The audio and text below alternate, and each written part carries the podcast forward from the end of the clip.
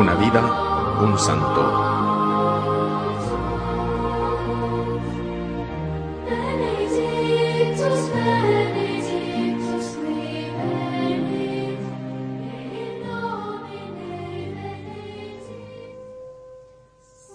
Hoy celebramos a San Juan de Rivera, natural de Sevilla.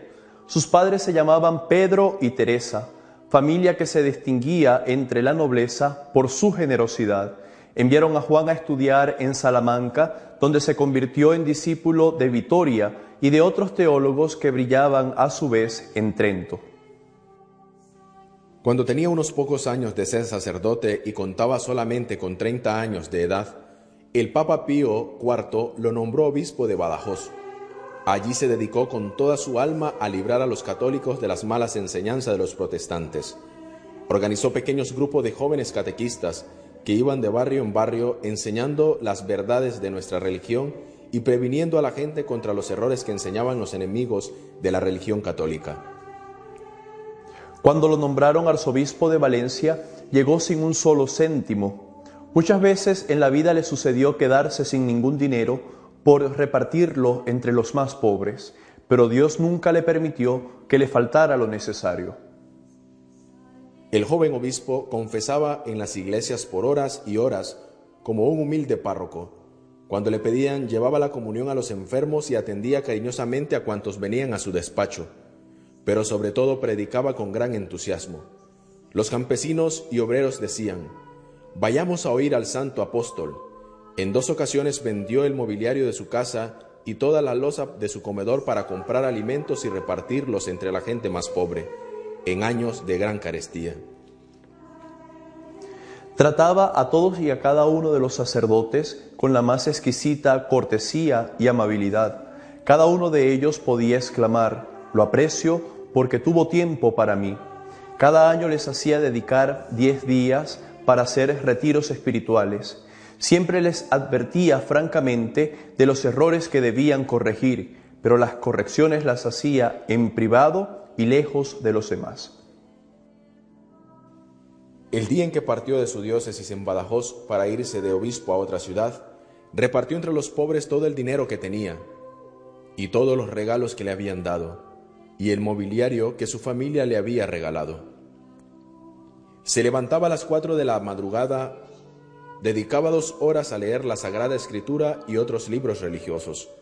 Otras dos horas las dedicaba a la celebración de la Santa Misa y a rezar los salmos. Luego, durante dos o tres horas, preparaba sus sermones.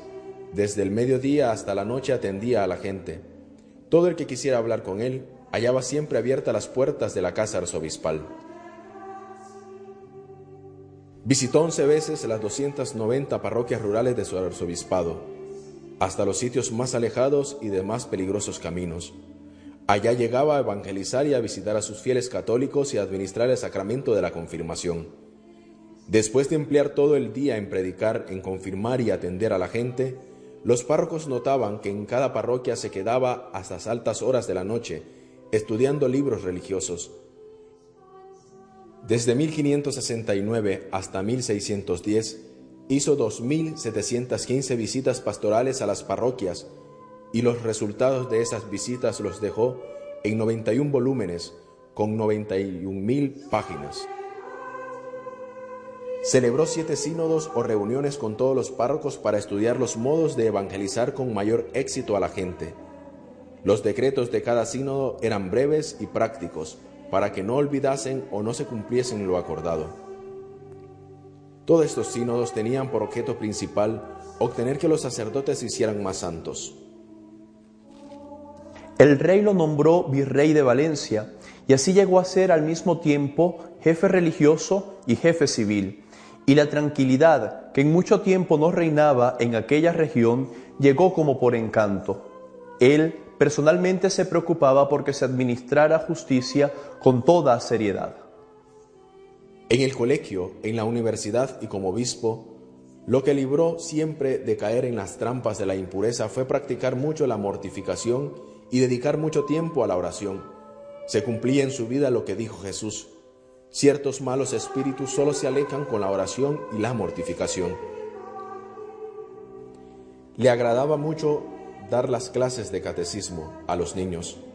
Él en persona les preparaba a la primera comunión. La gente veía con agrado al arzobispo sentado en el taburete a la mitad del patio, rodeado de muchos niños, enseñándole el catecismo. Les repartía dulces, monedas y otros regalitos a los que respondían mejor las preguntas del catecismo, y a los más pobres les regalaba el vestido de la primera comunión. La Santa Misa la celebraba con tal devoción que el acólito le decía que después de la elevación podía retirarse, pues él durante hasta dos horas en éxtasis allí ante Jesús sacramentado, después de elevar la Santa Hostia. Cansado de ver que la gente era muy indiferente para la religión, le pidió al Papa que le quitara de aquel cargo.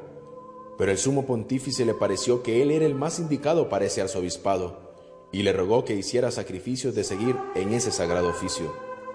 Y así, por 42 años estuvo de arzobispo de Valencia, obteniendo enormes frutos espirituales. El Papa San Pío V lo llamaba la lumbrera de todos los obispos españoles. Hizo muchos milagros. Fue beatificado en 1796 y declarado santo por el Papa Juan XXIII en 1960.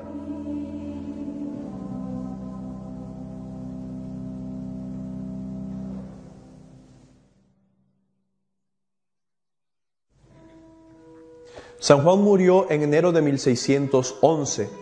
Cuando se supo la noticia de su muerte, los niños recorrían el pueblo cantando. El señor arzobispo está en la gloria obteniendo el premio de sus victorias.